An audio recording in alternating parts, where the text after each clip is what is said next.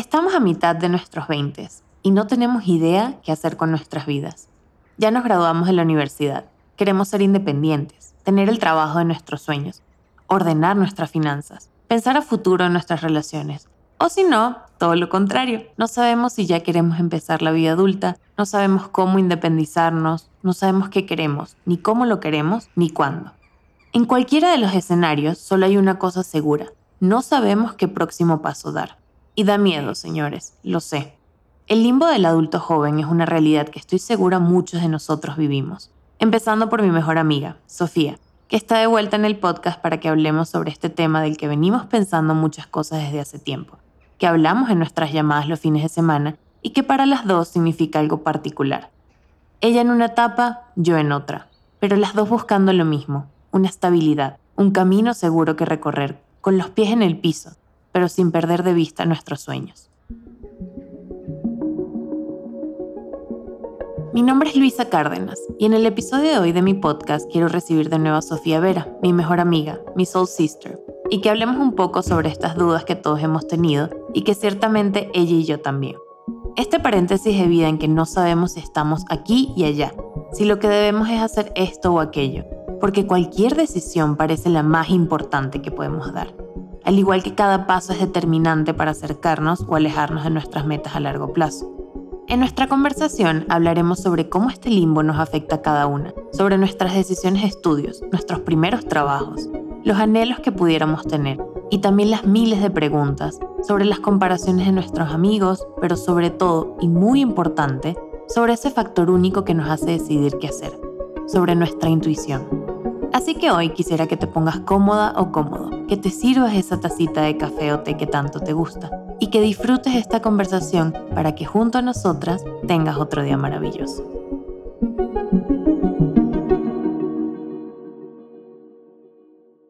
Hola Sof, bienvenida a otro episodio. Siento que teníamos como mucho rato sin hablar, no sé por qué. Tal vez es porque no hemos estado hablando tanto tú y yo últimamente en la vida real, en, persona, digamos, en, a nivel personal. Sí, tienes razón, yo también siento esa lejanía. no, no, ¡Qué dolor! Ok, ya, ya, ya. Eh, todo está bien, todo está bien. Simplemente, bueno, eso. Eh, a veces la vida del adulto joven, que es el tema de hoy, pues puede ser bastante caótica y turbulenta y todo. Y justamente tú has estado eh, experimentando eso en el último mes, mes y medio más o menos, y pues creo que necesitabas eso, tu espacio para entender ciertas cosas, para darte tu tiempo de asimilar y de, no sé, de reconquistar tus ideas, digamos. Y de ordenar el caos. Yo creo que eso es, es lo que me ha estado pasando este, Sí, tal cual, como dices tú, este último mes y medio. Y me encanta el término de proceso de vida adulto joven, tal cual. Yo creo que mi vida este último mes y medio pudiera ser como la imagen exacta de lo que vendría a ser ese concepto, ese término. Sí, y a ver, en teoría, bueno, un adulto joven o como yo lo veo es esto entre los 20, 22 a, ¿sabes? 30, 32, porque vamos a, a alargarlo ya un poquito, ¿no? Yo creo que antes uno veía a alguien de 32, era como un súper adulto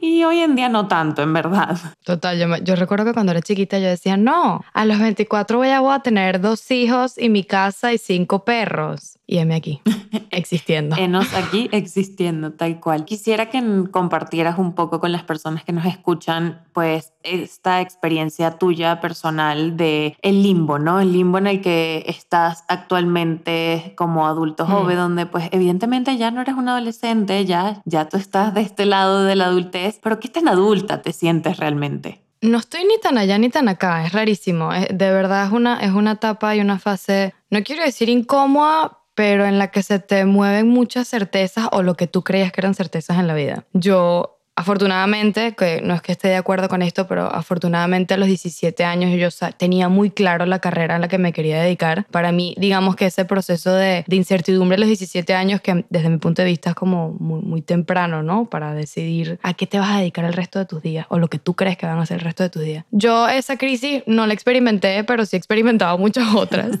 Siempre tuve muy claro que quería estudiar filosofía, hice mis cuatro años de carrera espectaculares, me lo disfruté. Ya si es verdad que el último año de carrera empecé a preguntarme qué, quiero hacer después de esto, dónde quiero ir después de esto, ¿no? Me gradué con 23, o sea, me gradué relativamente joven, un año menos de lo que era el promedio acá. Enseguida, o sea, me gradué en mayo y en junio ya estaba arrancando otro máster que duró un año y medio, también me lo disfruté, pero bueno, pasó ese año y medio y me llegó la pregunta del momento, ¿no? Y ahora, otra vez, ¿qué voy a hacer? Y mm, empezó el proceso de búsqueda de trabajo. Esto fue hace qué? Hace dos meses, ¿no? Sí, hace dos meses, cuando me gradué recién del máster de estudios latinoamericanos. Empezó el proceso de búsqueda de trabajo. Sí es verdad que yo trabajaba como redacto artículos hasta, hasta hoy para una fundación en Estados Unidos y me pagan por eso, como todo muy, muy, muy freelancer, ¿no? Pero bueno, la verdad es que yo necesitaba como ponerle rutina a mi vida y quería crear hábitos y quería buscar un trabajo como mucho más sólido, algo que tuviera que, digamos, que salir como, digamos, de las cuatro paredes de mi casa para yo sentir esa transición, digamos, como de, de, bueno, este es mi primer trabajo, ¿me explico? Claro. Y mm, qué complicado,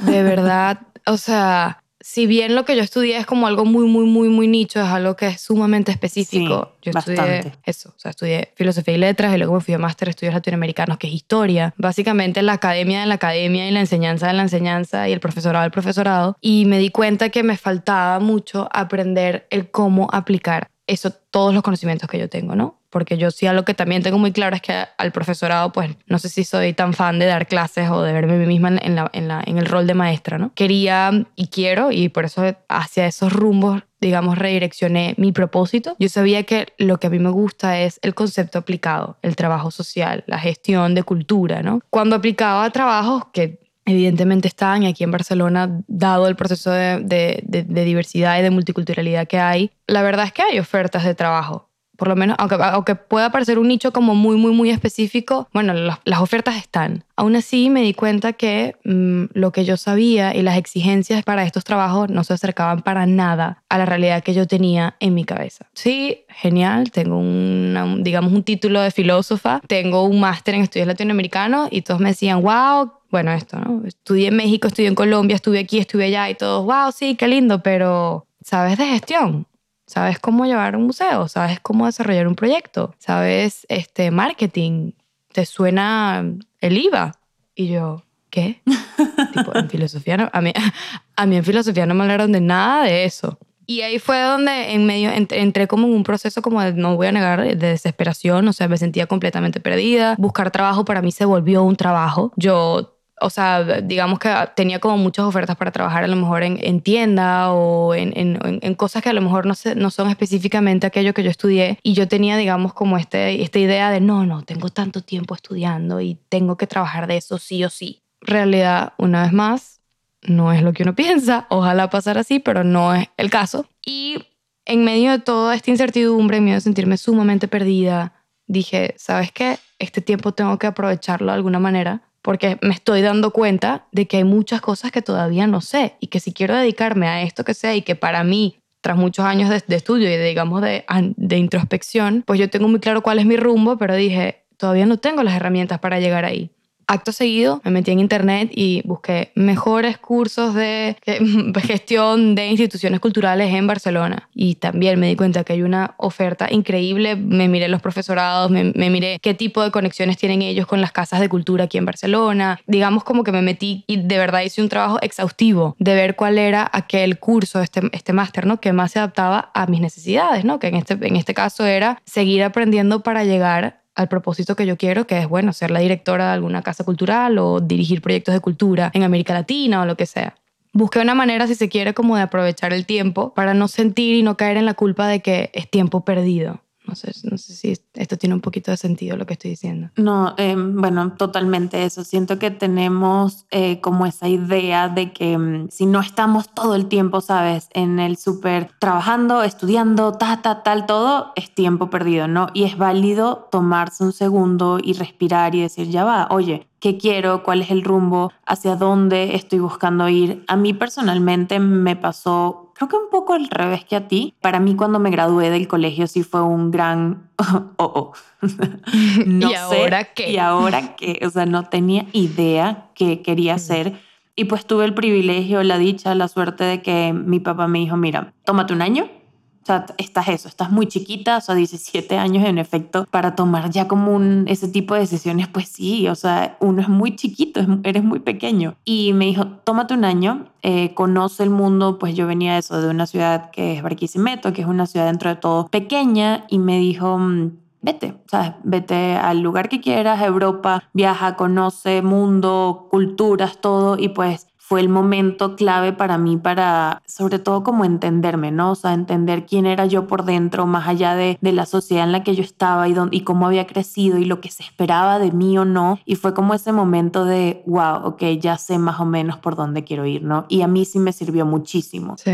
Luego, ya cuando me gradué de la universidad, pues yo eso, yo empiezo a trabajar en esto, en la creación de contenido cuando tengo 19. Entonces ya yo sabía más o menos como hacia dónde quería ir de cierta forma. Pero en ese momento estaba mucho más enfocada en que moda, ¿no? Moda, moda, me encantaba la moda. Yo veía mi, mi rumbo mucho más hacia allá. Mm. Pero mi familia siempre, después de sus estudios, han hecho MBAs han hecho maestrías enfocadas en business. Y de cierta forma, pues se esperaba eso también de mí, ¿no? Y era lo que siempre se me recomendaba y era como que, claro, tienes que hacer esto y te va a encantar. Y todo el mundo así como animándome y, ¿sabes? Y ya de que brochures, mira este, aquello, tal, fui a, o sea, ya reuniones con la universidad, todo de business. Y mi, o sea, mi papá un día me dijo así como que, oye, o sea, siento que estás, o sea, yendo como así a regañadientes a esto Mm. y es algo bien costoso, entonces, o sea, dime qué es lo que pasa. Y le fui muy sincera, le dije, mira, esto no es mi sueño, o sea, el solo hecho de ver el pensum me da fastidio, o sea, Sí. lo que veo ahí sí, probablemente estoy segura que, y, y me hubiese ayudado muchísimo luego a, a lo que he construido y hubiese sido un plus increíble, pero pero no era mi sueño, yo iba a ser infeliz y estoy segura que hubiese raspado todas las materias, o sea, de ese MBA, porque no es para nada, o sea, no le hubiese puesto ganas ni siquiera, ¿sabes? Porque no es algo que, que me gusta. Entonces ahí fue como, tuve igual, de nuevo la dicha de tener un papá que entendió, me dijo, no, no, pero o sea, Sí. o sea, no es obligado, o sea, es como que es una recomendación y si es algo que a la familia le ha ayudado y que todos les hemos sacado provecho, pero no tienes por qué hacer esto a fuerza. Busca tú entonces qué quieres hacer. Y yo ahí fíjate que conseguí a una asesora vocacional, que Wow. yo pensaba que era algo como, no sé, como de películas, o sea, como que nunca había visto que más nadie, o por lo menos no conozco a más nadie de mi entorno que haya contratado una asesora vocacional. Y fue increíble porque su hija estaba en ese momento haciendo pasantías con Anna Wintour. Entonces, era una mujer que entendía perfectamente, ¿sabes? La industria. ¿Sabes? No era como que me iba Sí, a sí, decir, total. ay, no, es que moda no, ¿sabes? O sea, yo necesitaba a alguien que entendiera y que respetara, pues, como estas partes más artísticas. Y ella me ayudó muchísimo, ¿sabes? Me dijo más o menos cuáles eran las maestrías. Yo ya tenía parte toda una investigación previa, porque tú sabes cómo soy yo y, y llegué ya así como toda preparada con lo que yo creía que era lo que debía hacer Sí. para simplemente que ella me dijera, sí, ese es el camino, es por ahí, tal, tal, te va a gustar. Y me dio como muchas más op- o sea, opciones en general. Y, fue como ese sentimiento de decir, ok, sí, sí lo estoy haciendo bien, estoy por buen camino. Y, me ayudó muchísimo, o sea, sí me hizo sentir como que, ok, va, porque de verdad, o sea, y, y por eso te entiendo y, también como que como amigas te di tu espacio en este mes, porque a mí, Sof, o sea, cuando yo me gradué de la universidad, a mí la gente me preguntaba, ay, ¿y ahora qué vas a hacer? Y yo lloraba. O sea, se me salían las lágrimas en el acto por la presión que sentía. Era como esta, o sea, no quiero que más nadie me pregunte qué voy a hacer porque no lo sé. No, bueno, y, y también te, lo tomas todo como personal. O sea, a mí me pasó mucho que era como, ¿será que yo no soy suficiente? ¿Será que lo que sé no vale? ¿Será que, o sea, que, que hay algo en mí como que, que, no sé, ¿será que me pongo nerviosa en las entrevistas? ¿Será que...? Y en verdad te das cuenta que es que es un rol tan específico y hasta que no encuentren el perfect match, te guste o no, va a haber una persona que está como, digamos, más capacitada que tú en ese sentido para hacer lo que ese rol demanda. Claro. Y eso no significa que tú tengas más o menos valor, sino simplemente es una persona que para esa posición específica puede tener más o menos, digamos, cualidades o más o menos experiencia de la que puedes tener tú. Pero a ti, como persona, es muy fácil degradarse en el proceso. Y yo creo que detenerse y darse cuenta como que, y, y, y, y tú me ayudaste muchísimo en todo este proceso, es yo no soy la única a la que le pasa esto. Sí. Y, no- y, y- eso, uno de los errores más grandes en los que yo caí ahora, de, digamos este verano, fue por eso, ¿no? Compararme con otras de mis amigas que a lo mejor están en Francia, en la Sorbona, haciendo, haciendo no sé, lo mejor con su vida, otras que están en Turquía dando clases en no sé dónde, y yo decía, güey, ¿y qué hago yo aquí? ¿Sabes? Tipo, me sentía sumamente perdida y era como que, mamá, me siento mal. Y ahí es donde creo que es en ese momento donde tú tienes que parar y entender que hay que poner las cosas en, en- como en balance y sobre todo tener como mucha paciencia en el proceso que sé que no es fácil. Pero a mí todo esto me resuena muchísimo y te lo dije hace un rato, em, que hay un concepto japonés que a mí me encantó y me ayudó muchísimo en- para, para, para, sobre todo, digamos, como ver cuál es el rumbo que tengo que tomar, tipo, cuál es la meta. Y es un concepto que a lo mejor a muchos les suena porque la verdad está bastante, digamos, como en, en boca de todos en los últimos años. Creo que porque ¿Así? Sí, de hecho hay un libro muy famoso que lleva por título el nombre, Ah, que es. Ikigai. Este, tal cual. Y, y- y que esto esté tan, tan, tan, tan en boga en el momento es creo que reflejo claro de que no estamos solos. Tipo, esto es un sentimiento compartido y común a nivel mundial, sobre todo post pandemia, que es un hecho. Y el concepto se llama Ikigai y traduce eh, razón de ser o propósito de vida. Y es básicamente encontrar un balance entre lo que amas, lo que el mundo necesita, aquello por lo que se te puede pagar y aquello por lo que eres bueno. Ok. Son como estas cuatro aristas entonces. Sí, son como cuatro, digamos, cuatro ejes, ¿no? Ajá, ejes. Y el punto medio, el punto medio en el que estos ejes se encuentran es lo que tú estás destinado a hacer. Ok. Qué bonito. Yo, eso, amo la moda, necesito que el mundo vea la moda desde una perspectiva responsable, se me puede pagar haciendo eco y mostrando el cómo llevar este estilo de vida y para mí es fácil llevarlo a cabo porque resuena con lo que llevo dentro, resuena con, con, con aquello que me despierta y así es como nace Luisa Carolina Cárdenas. Pero fíjate, así, sí, un poco así nació una tal Luisa, sobre todo el blog en ese momento. Pero mira lo que es la vida y, y lo que es los rumbos y, y sobre todo yo quiero que cuando escuchen este episodio entiendan que las decisiones no son tan definitivas y no son tan radicales. O sea, creo que Total. tenemos como esta sensación de que cada pequeña decisión que tomemos en este tipo de momentos a esta edad es como determinante, ¿no? Y no, no es así, o sea, no es como todo blanco y negro. Yo en ese momento, pues sí, elegí hacer una maestría en marketing y comunicación de moda y la meto y hoy en día la verdad es que como que este factor moda es bastante minúsculo tanto en mi día a día como, en mi contenido. Sí. Yo he ido descubriendo otras pasiones, me ha ido gustando mucho más todo el tema de, de skincare, de cuidado de la piel, de belleza, eh, luego pues la decoración, el orden, este propio podcast, todo. Y la gente a veces me ha preguntado como que, oye, ¿sientes que, que pones en uso tu maestría? ¿Sientes que, o sea, que igual, porque pues la gente es eso, no me ve como, no sé, trabajando en una revista o en Vogue Sí. y es como, ay, pero entonces, ¿para qué estudiaste eso? Y yo, yo todos los días uso lo que aprendí en esa maestría. Y siento que esto es válido igual como en el sentimiento de, oye, es que empecé una carrera y a los dos años me cambié y entonces ahora siento que perdí dos años en mi vida. No, ningún estudio, ningún aprendizaje es en vano. Y esto un poco lo tocaba yo en el tema del episodio de... mm, de tiempo para mí, donde es como Ujú. tenemos que dejar de pensar que si me meto a un curso de algo o porque me apasiona o porque me gusta, entonces ya es tiempo perdido. No, nada que tú aprendas y que te enseñe no solo a nivel académico, sino a nivel personal, a nivel de crecimiento como una persona, es en vano. Sí, aqu- aquello que te dé enrique, o sea, que te ayude a enriquecerte. Exacto, todo, o sea, todo es enriquecimiento, o sea, todo te va a dar una experiencia que te va a hacer la persona que eres. Entonces, no importa si primero estudiaste dos años de medicina y luego te diste cuenta, oh, en verdad no tengo la vocación y te cambiaste a otra cosa, porque igual, o sea, la experiencia que te pudo haber dado Mm. estudiar medicina y ese entorno y todo, pues te está convirtiendo en la persona que eres hoy. te acabo de tener un aha moment increíble y fue que esto, como dije, yo tenía muy claro que yo quería estudiar filosofía y de hecho mis primeros años entrando a este mundo también trabajaba como modelo, ¿no? Tendría que, no sé, como adolescente. Y en, en medio de esta disyuntiva, que ya luego, ya luego hablamos en un episodio del podcast también, conocí a Luisa Carolina, persona que hoy en día estoy aquí hablando, años después, llevando a cabo un proyecto que jamás en la vida me hubiese imaginado que se me iban a abrir las puertas si no me hubiese permitido a mí misma explorarme algo en lo que era buena en ese entonces y que en ese entonces me llenaba. Entonces, eso, ¿no? Como cuando, cuando miras en retrospectiva y te das cuenta de que si te está haciendo sentir bien y te estás disfrutando el proceso, ya estás ganando. Aprendes a conectar los puntos, o sea, aprendes como a, como a ver, digamos, el- el- como si estuvieras viendo como una película de lo que ya fue y aprendes Sí. a decir, ah, esto era por esto, o ah, esto me pasó por lo otro. Y aprendes obviamente mucho, a, a- aprendes a agradecer lo que sea que te haya pasado, pero en mi, ca- en mi caso se me acaba de venir este ejemplo. Y con esto que decías que, ni- que ninguna decisión es permanente, justo hoy, la buena noticia, como les dije, busqué este máster. Hoy tuve la primera clase, salí hace nada y estoy ahora mismo grabando esto. El profesor es obviamente un promotor cultural, es un agente cultural, tiene una empresa que opera en Europa y en América Latina, casi con mil empleados, hace conferencias en México, en Chile, en Colombia, incluso aquí en Barcelona también pues tiene su propia casa. Y mientras él contaba todo esto decía, pero yo me gradué de ingeniero civil. Boom. Y todos como, ¿qué?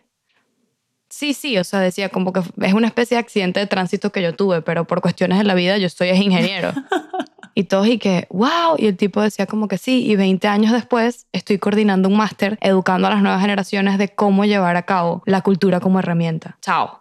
O sea, Tal cual. me dio una paz, o sea, dije, ya, Sofía, estás aquí, es por algo, disfrútatelo, ya veremos mañana. Tal cual. Tipo, deja, dale tiempo al tiempo. No, totalmente. Y siento que también es entender que esto que estamos como llamando limbo, ¿no? O sea, que es este in-between de adolescencia y ya un adulto bien formado, es una etapa también de, disfrute y de confusión, o sea, viene con esa dualidad, ¿no? O sea, como que es, a ver, aprovecha ese tiempo, o sea, entiéndelo como un momento que es de, de disfrutar, de, o sea, de, de andar ahí de repente dándote esos tumbos y que es el momento perfecto para... Yo te lo decía a ti, le decía a Sofía, ¿qué es lo peor que puede pasar? O sea, estás en la edad perfecta, aunque uno Sí. siente que ya es demasiado grande y que ya tiene que tener todo resuelto. No, estás en la edad perfecta para equivocarte, para darte tumbos, para de repente decir, oye, no, en verdad no era por ahí, ¿sabes? ¿Qué es lo peor que puede pasar? Te lo decía. Que pasaste seis meses de repente ay, en un lugar que, que, bueno, que no es el que va a ser definitivo. Ok, ya, next, siguiente, no pasa nada. Y Sí, es justamente ese tiempo como de formar identidad, ¿no? Más allá también que yo eso, yo digamos que ya como que pasé esta parte de estudios, que sigo queriendo estudiar más cosas porque pues así es la vida o por lo menos así la quiero yo la mía. Pero ya pasé como toda esta parte más difícil de, de mi vida laboral y hacia dónde voy todo. Pero siguen habiendo momentos así, o sea, de formar identidad y de confusión. Ya por lo menos en mi caso de repente es, no sé, estoy tomando la decisión correcta al formar una vida en México, o sea, al quedarme aquí y echar tantas raíces acá. O sea, hay cosas que uno está todo el tiempo igual dudando. O sea, no es como ese de, ya, ya lo hice aquí definitivo y estoy súper, súper segura de, no, o sea, uno siempre está como replanteándose cosas o eso, o sea, de verdad tener amigos ya a mi edad es súper confuso porque tienes unos amigos que están, o sea, viviendo la vida, viajando por todos lados, estudiando, no sé qué, una novia diferente cada semana y luego tengo otros amigos de esa misma edad que, o sea, tienen dos, tres hijos y una estabilidad, ¿sabes? Absurda. Y uno está ahí como en el medio y que, mm, ¿qué está pasando? Sí, sí, un- uno, uno está ahí simplemente observando el contraste, pero tal, Tal cual, y es, y es eso, es un gran contraste. Todo esto que acabas de decir a mí me suena a un concepto que yo creo que es fundamental en la vida y, y ya, ya nombré uno que creo que es paciencia, pero el otro es flexibilidad. Uno tiene que permitirse a sí mismo el espacio para la duda, el espacio para el error, el espacio... Y, y aparte eso es un principio universal, el principio de incertidumbre. Sí. Ese principio de, de, de que uno altera la realidad ya por el mero hecho de estar ahí. Y eso vale. Y eso cuenta. Entonces, es, abrazar este, no saber y hacer con este no saber lo que mejor se le acomode a uno, ¿no? Yo, yo estuve, a veces siento esta vergüenza incluso contar esto, yo la pasé muy mal, lloraba y decía como que, ¿por qué no quedo? Porque esto no es para mí, si yo conozco a tal y ya estudié tal y viví aquí, viví allá. Y luego fue caer en cuenta y decir, Sofía, no pasa nada, si no es hoy es mañana y si no es el trabajo A será el B y si no es el B es el C. O sea, lo importante es que tú te sientas bien mientras estás en esta montaña rusa de emociones que muchas veces sientes que te abruma, que no puedes más. Incluso yo me sentía hasta culpable. O sea, decía como que, ¿qué estoy haciendo con mi tiempo? O sea, ¿en qué lo estoy invirtiendo? ¿En qué lo estoy retribuyendo? ¿Qué, qué le estoy aportando al mundo estando en estas cuatro paredes dándome mala vida por una realidad que me guste o no?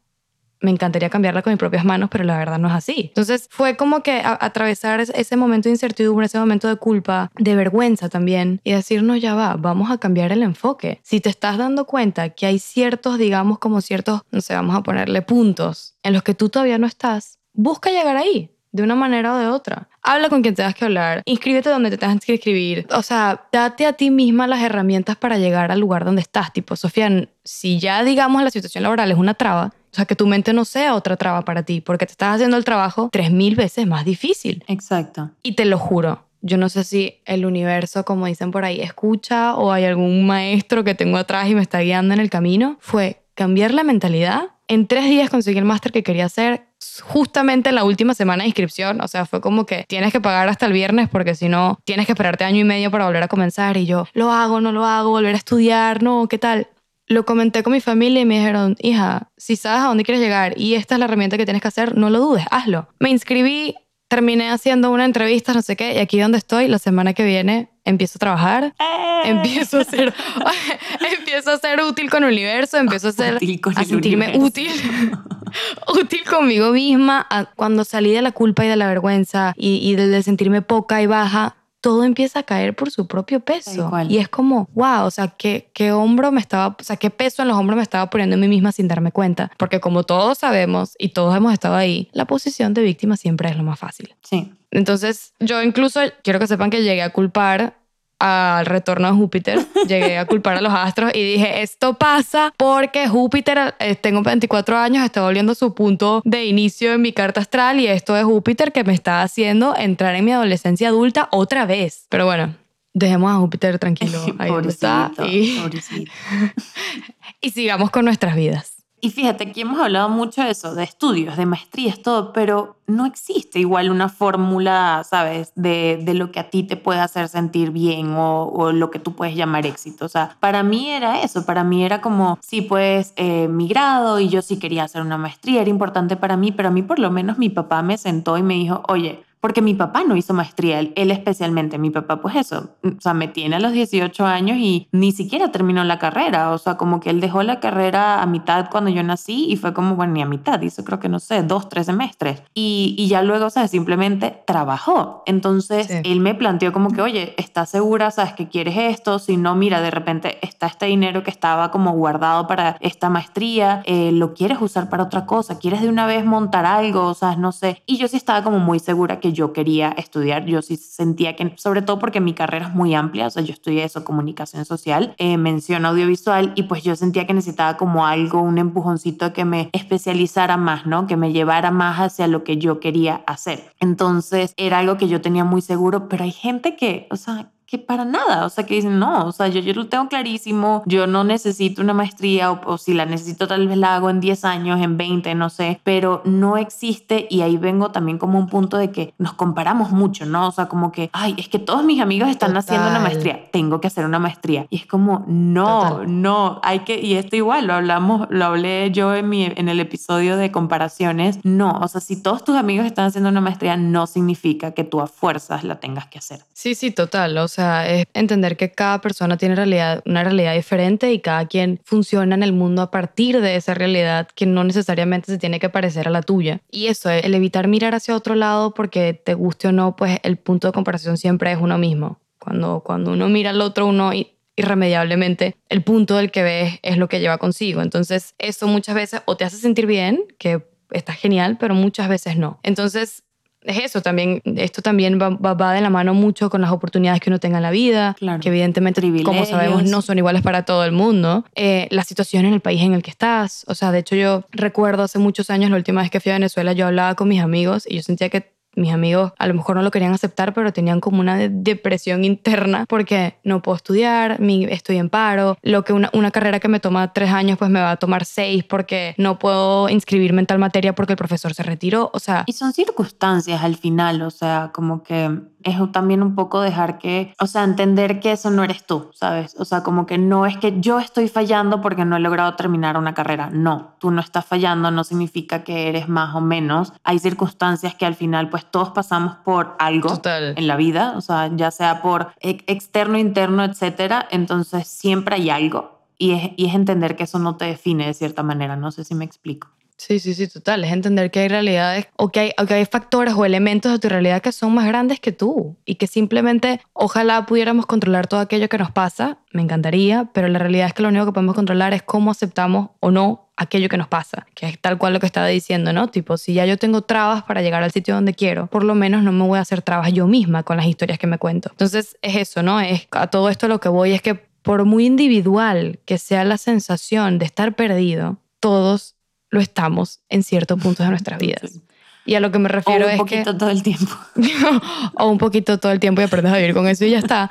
Pero a lo que me refiero es que eventualmente consigues tu lugar en el mundo y consigues tu lugar. Y, y esto no me refiero incluso en el nivel de académico o de trabajo, o sea, sino el limbo también puede ser un duelo, un proceso de divorcio, una pérdida de un ser querido. O sea, el sentirse perdido yo creo que es, una, es, un estado tan natural como el sentirse vivo y también hay que aceptarlo. Y hay que aprender a no dejar que te abrume, ¿no? A no dejar que eso se vuelva como una utopía en tu vida y, tomar riendas en el asunto y disfrutarte del proceso. O sea, yo se los juro, desde el momento que cambié la mentalidad en cómo me estaba acercando a lo que me estaba pasando, no me preguntes cómo, todos los nudos que había en el camino se soltaron. Y hoy estoy aquí con la capacidad de hablar de esto. Si yo, a mí, el, digamos que este, este, este tema de conversación hubiese salido hace un mes, no lo hubiese podido grabar. Estuviese llorando. Lo teníamos ya anotado desde antes de que estuvieras pasando por esto. Desde, desde, yo creo que desde el primer brainstorming que hicimos sabíamos, que este era uno de los temas que queríamos tocar. Exacto, sabíamos que era un tema que queríamos tocar, sin embargo, luego se atravesó que Sofía lo empezó a vivir como en carne y hueso, así muy fuerte y fue como que, ok, vamos a poner un pin en esto, pequeña pausa, luego lo retomamos. Pero es eso, o sea, es eso. Hace un mes y medio yo no, pude, o sea, no pudiera estar aquí diciéndote relájate y, y acéptalo porque para mí hubiese sonado ok, me lo estás diciendo porque ya tú lo hiciste. ¿Sabes? Hubiese sido como que me lo estás diciendo porque, ajá, tú no estás en mis zapatos. Pero créanme, estuve ahí y fue cambiar la mentalidad y decir, vamos a tomar riendas en el asunto y todo, todo, absolutamente todo empezó a caer por su propio peso. Y todo era como, wow, me salió esta oportunidad, no lo puedo creer. Y wow, me aceptaron en el máster. Wow, llegué a, llegué a la última convocatoria, como qué suerte, ¿sabes? Como, y decía, mira, igual el, el haberme sentido tan, tan, tan, tan triste y tan, tan, tan perdida es exactamente lo que hizo que tomara responsabilidad y dijera, mando los papeles que tengo que mandar, hablo con quien tenga que hablar, mando los mails que tenga que mandar y aquí estoy, feliz y contenta, echando anécdotas de mi primera clase. Genial.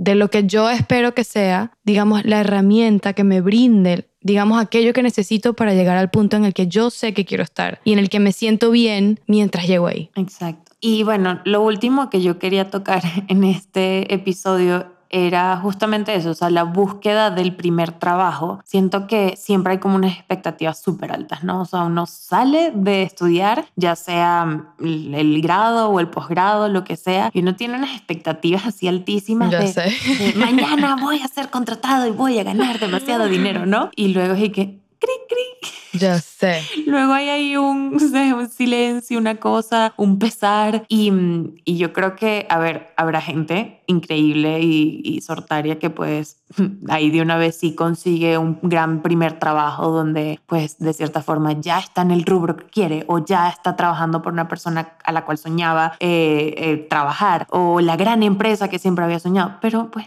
la gran mayoría de los casos no son así. Y luego aquí viene como esta batalla de pues los sueños, o sea, lo que uno ha aspirado siempre, lo que uno ha visto siempre, ¿sabes? Como en este mood board de, ¿sabes? Yo esto es lo que, lo que me veo haciendo versus la estabilidad económica. Entonces yo siempre, eso, o sea, hace rato nosotras antes de empezar el episodio estábamos hablando de los primeros trabajos, ¿no? Sí. Y pues eso, o sea, Oriana nos contaba eh, del de ella y yo o sea, les contaba que mi primer trabajo yo tenía 16 o por lo menos la primera experiencia medio laboral que tuve. Tenía 16, trabajaba en una agencia de relaciones públicas, una agencia de publicidad y, y lo que hacía era cortar el periódico, ¿sabes? O sea, como que me decían, ok, tienes que abrir el periódico, todos los periódicos del país y ver si alguna de las marcas con las que trabajamos sale ahí y recortarlo y guardarlo y pegarlo. Y yo, ok, o sea, era como, no sé, art attack, pues como que, y, y no me pagaban por eso ni siquiera, pero bueno, tuve como esta primera experiencia de medio conocer todo. Y pues habrá gente que dice, ¿sabes qué? Mi primera experiencia fue haciendo sándwiches en un lugar o sirviendo café y, y, probablemente tal vez no tenía nada que ver con lo que hacías, pero pues no sé, eh, tipo Hollywood, ¿no? Todo, o sea, Brad Pitt, toda esta gente empezó trabajando en algún café en California, en Hollywood, ahí para otros actores y luego están donde están, pues, ¿no? Entonces, ¿por qué? Porque en ese momento necesitaban algún tipo de estabilidad y de sustento. Sí, y, y de, y de yo creo que para mí es crucial el, el tener hábitos y rutina. O sea, cuando el tiempo está como muy disperso y cuando el tiempo se siente líquido, tú empiezas a entrar como en ese estado de, de severa fluidez. Y hay veces que te puedes sentir como no tan cómodo con ese estado, ¿no? Bueno, yo recuerdo mi primer trabajo, te dije, era llamar a los bancos para cobrar cheques. ¿ok? Yo estudié filosofía y letras, entonces se podrán imaginar los nexos que hay entre estos, digamos, entre estos dos mundos y tampoco me pagaban claramente. Sí, no, eso. Y ahorita pues justamente creo que te estabas tú eh, poniendo en esa situación también de, a ver, tú estudiaste algo que es súper de nicho Y aparte, o sea, como que normalmente la gente que estudia filosofía es profesora y tú lo único que tienes claro es que no quieres ser profesora. Entonces es como, mi amor, estás dejando las posibilidades cada vez más chiquititas, ¿no? Sí, no, está complicado, yo lo sé. Pero aún así, fíjate, lo lograste, ¿no? O sea, y de repente es esto, este primer trabajo no es exactamente eh, eso, en el museo o en, en, un lugar así tan cultural, todo, pero es un primer trabajo que de cierta forma, o sea, sí te llena, estás contenta y te va a empezar a dar a ti, pues ya ese sustento económico, todo para empezar pronto a ya flexibilizarte más, de repente ahorrar un poco, luego quién sabe, o sea, yo aquí yo siempre me voy haciendo como ideas en la cabeza, pero es que yo hace poco vi un video de una chica que decía que ella era ilustradora, ¿no? Y durante 3, 4 años intentó ser ilustradora freelance y nomás no le daban las cuentas, o sea, terminaba el mes y estaba siempre, siempre corta, hasta que un día dijo, ¿sabes qué? Voy a trabajar medio tiempo en un café, en algo que no es que me no es que no me guste, o sea, sí me gusta tal, de repente no es eso, no es lo que me llena, y la otra mitad del tiempo trabajo siendo ilustradora. Ella dice que nunca ha sido más feliz en su vida, porque por primera vez está tranquila económicamente, lo cual le da paz, le da tranquilidad, y tiene entonces aparte el tiempo de elegir ¿sabes? Más aún qué trabajos hacer y qué no de ilustración. Porque ella dice que estaba tan ansiosa de dinero que entonces elegía cualquier cosa que, que todo como que le bajaba a ella el ánimo, ¿no? decir, uy, esto no me gustaría hacerlo, esto no se parece a mi arte, ¿no? Sí, o sea, lo que, lo que más se disfrutaba en la vida se lo dejaba de, exacto. Entonces ella dice, para mí la solución fue más bien ese balance entre estabilidad económica que me puede dar un, un trabajo así como más godín, como dicen aquí en México, y el trabajo de mis sueños. Tal cual, tal cual. Sí, eso es lo que te decía, ¿no? El, el, principio para mí fundamental de la vida, que es la flexibilidad, uno tiene que ver la manera de cómo lo aplica. Ya no solo con los otros, que creo que es un principio básico de progreso y de, digamos, como de sociedad, sino con uno mismo, porque solemos ser muy rudos con, con cómo llevamos a cabo nuestra vida y nuestros, nuestros procesos y nuestros proyectos. Y claro, yo salí tal cual lo que estás diciendo, yo salí de filosofía y dije, yo voy a ser la próxima Simón de Beauvoir o Schopenhauer latinoamericana y después salí del máster de estudios cuando lo sea. Y luego salí del máster de estudios latinoamericanos y dije, no, ya, o sea, voy a montar una exposición que sea entre el DF y Barcelona y voy a restaurar el centro de Caracas y de ahí me voy a conectar con el rector de cultura de la Universidad Central de Venezuela y después te das cuenta que es como, mm, mi reina, no, hay muchas puertas que tocar antes de llegar ahí y hay mucho que aprender antes de llegar ahí, ¿ok? Entonces no abandones el sueño, busca nuevas rutas para llegar a él. Eso, está bien tener ganas de comerte el mundo, eso está bien, es increíble, pero todo tiene sus tiempos y como que siento que la cuestión es no desanimarse por no sentir que lo tienen todo resuelto de una vez, nada, es como que sí, está bien, está bien no saber exactamente cómo, está bien, porque las cosas se van conectando. Poco a poco sí vas a ir conociendo gente. Estoy segura, o sea, que, que va a ser como, oye, mira, es que conozco justamente a alguien que trabaja en esto, que te puedo presentar. Y así es la vida, o sea, y para mí siempre ha habido algo como muy sabroso en, yo estudié y trabajé en algo que más nadie de mi familia hizo y sentir que yo me he construido como mi camino, aun cuando eso no tenía alguien que me presentaran de una vez o todo, sino que ha de repente eso, yo veía amigas que, que ya, sabes, que tenían como a alguien que se los presentaron y entonces ya entonces de una vez consiguieron un primer trabajo como mucho más alineado a sus sueños, todo, y para mí de repente no fue tanto así, o sea, yo sí he sido una persona de tocar y tocar y tocar puertas y de entregar tarjetas de presentación y de llamar y de presentarme, porque yo sabía que mi sueño no me iba a llegar llegar a mí en bandeja de plata a mi casa, no me iba a estar tocando a mí la puerta. Bueno, lo, lo, hablamos la última vez que nos vimos, ¿no? Eso también es, digamos, el lado oscuro de emigrar, ¿no? El tener que volver, eso, empezar de cero, no importa lo que hiciste allá, aquí eres otra persona. Y claro, eso para todos los que hemos emigrado es un factor a consideración. Y por eso digo, por mucho, por muy individual que uno crea que es este camino y este, este, este limbo, en realidad es, yo creo que, no sé si decir que es algo natural, porque no, no creo que vengamos al mundo como con esa tarea, pero sí creo que es algo que es más compartido de lo que uno cree. Claro, y bueno, y, y perdón, pero es que estábamos hablando antes de las tasas también de, sí. de desempleos, todo, o sea, cómo está la cosa en España, o sea, a la gente de nuestra edad. Sí, o sea, de hecho yo, antes de hablar de, de este tema aquí, obviamente hacemos esto, como siempre digo, ¿no? Como nuestro trabajo de investigación para hablar con responsabilidad y sobre todo con conciencia de lo que sea que estemos tratando. Y me llamó muchísimo la atención que cuando busqué, ¿no? Como el limbo del recién graduado, me encontré con que el síndrome del egresado es un término psicológico con el que se refieren a este proceso. Hay unos que dicen que es como depresivo, hay otros que dicen que es como incertidumbre, pero evidentemente, digamos, un proceso difícil es. Difícil. Y mientras hacía todo este proceso de investigación, primero eso me llamó la atención que es un término, digamos, como médico, o sea, es real. Y segundo, me llevó a las tasas de desempleo juvenil post pandemia. En España, el 38% de, de, los menores de 25 años están desempleados. En Chile es el 25, en Italia es el 34, en Colombia es el 26, en México es el 12. Y ahí es donde tú dices, no estoy sola. Ok, ahora sí es verdad que o sea, no hay manera de que yo sea la única que está atravesando esto. Por eso decía, ¿no? Como que muchas veces nos encontramos a nosotros mismos en circunstancias que son mucho más grandes que nosotros, que dependen de la vida, de los gobiernos, de la economía, del, del otro, del otro otro, por decirlo de alguna manera. Tal cual. Y que tú, sé que es complicado y sé que es difícil, pero con esto no quiero decir que sea imposible, rendirse en el proceso. O sea, es entender que, que, que, tiempo al tiempo y que eventualmente lo que es para ti, y yo creo que esto es, mm. digamos, no sé si será muy espiritual o holístico, cabalístico. yo, me repito la frase diario, así que... Pero lo que es para ti, ni que te quites, y lo que no es para ti, ni que te pongas. Tal cual. Y de hecho esto lo confirmé cuando Luis y yo nos hicimos una sinastría y nos dimos cuenta que estábamos destinadas a conocernos. Porque todos los planetas que a mí me faltan los tiene ella. Gracias. Gracias.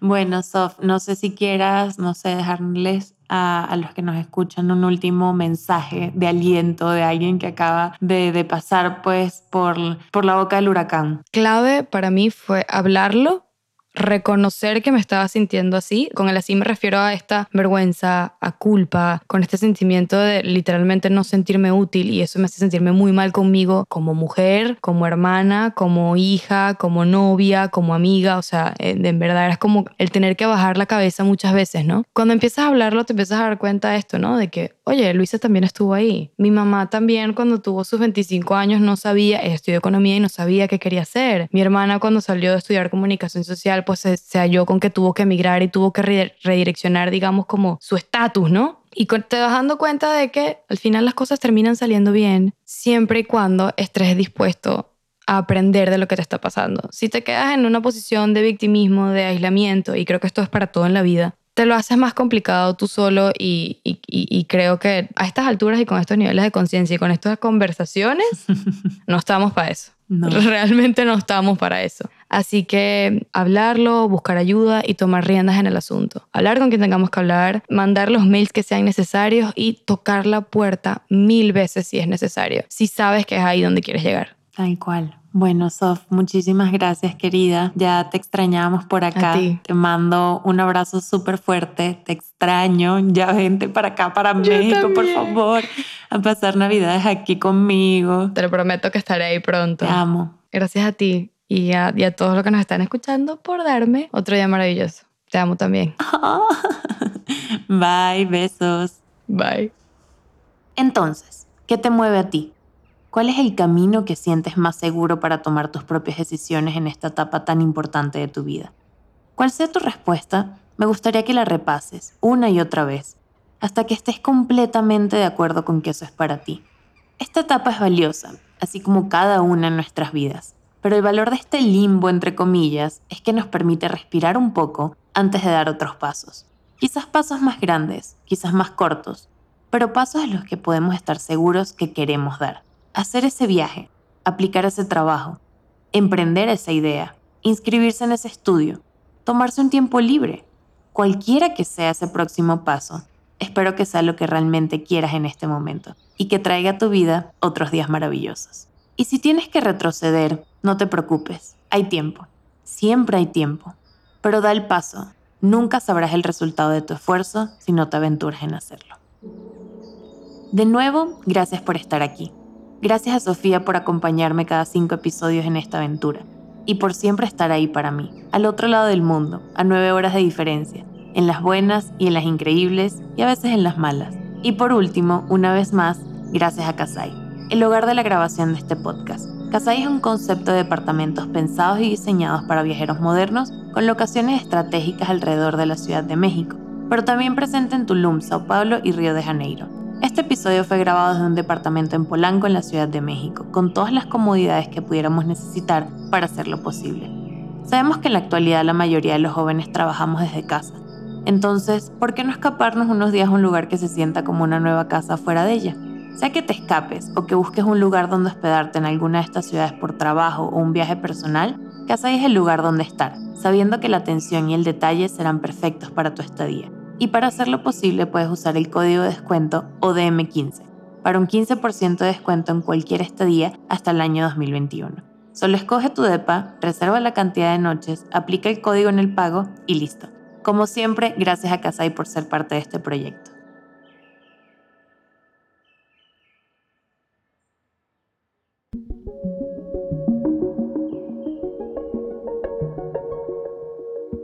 Mi nombre es Luisa Cárdenas y este es mi podcast, Otro Día Maravilloso. Gracias a ti por escuchar, por comentar cada episodio, por recomendarlo a tus amigos, por publicarlo en tus redes sociales, dejar reseñas, por seguirnos en Instagram como arroba otro día maravilloso y por suscribirte desde cualquier plataforma que nos escuches, sea Apple Podcast, Spotify, Google Podcast, Amazon Music, desde mi canal de YouTube o desde cualquier rincón del Internet donde estés. Infinitas gracias. Otro Día Maravilloso es una producción de Attico Lab. Kai Tak compone la música que escuchas en este momento y edita cada episodio. Gaby Chesín Estrada diseñó toda la hermosa imagen que nos acompaña. Y Oriana Mata, mi querida, produce cada episodio conmigo, para que semana a semana podamos seguir creando un contenido más cercano a mis pasiones, pero también más cercano a ti. Espero que estés pasando una bonita mañana, tarde o noche. Nos escuchamos de nuevo en un próximo episodio. Bye, besos.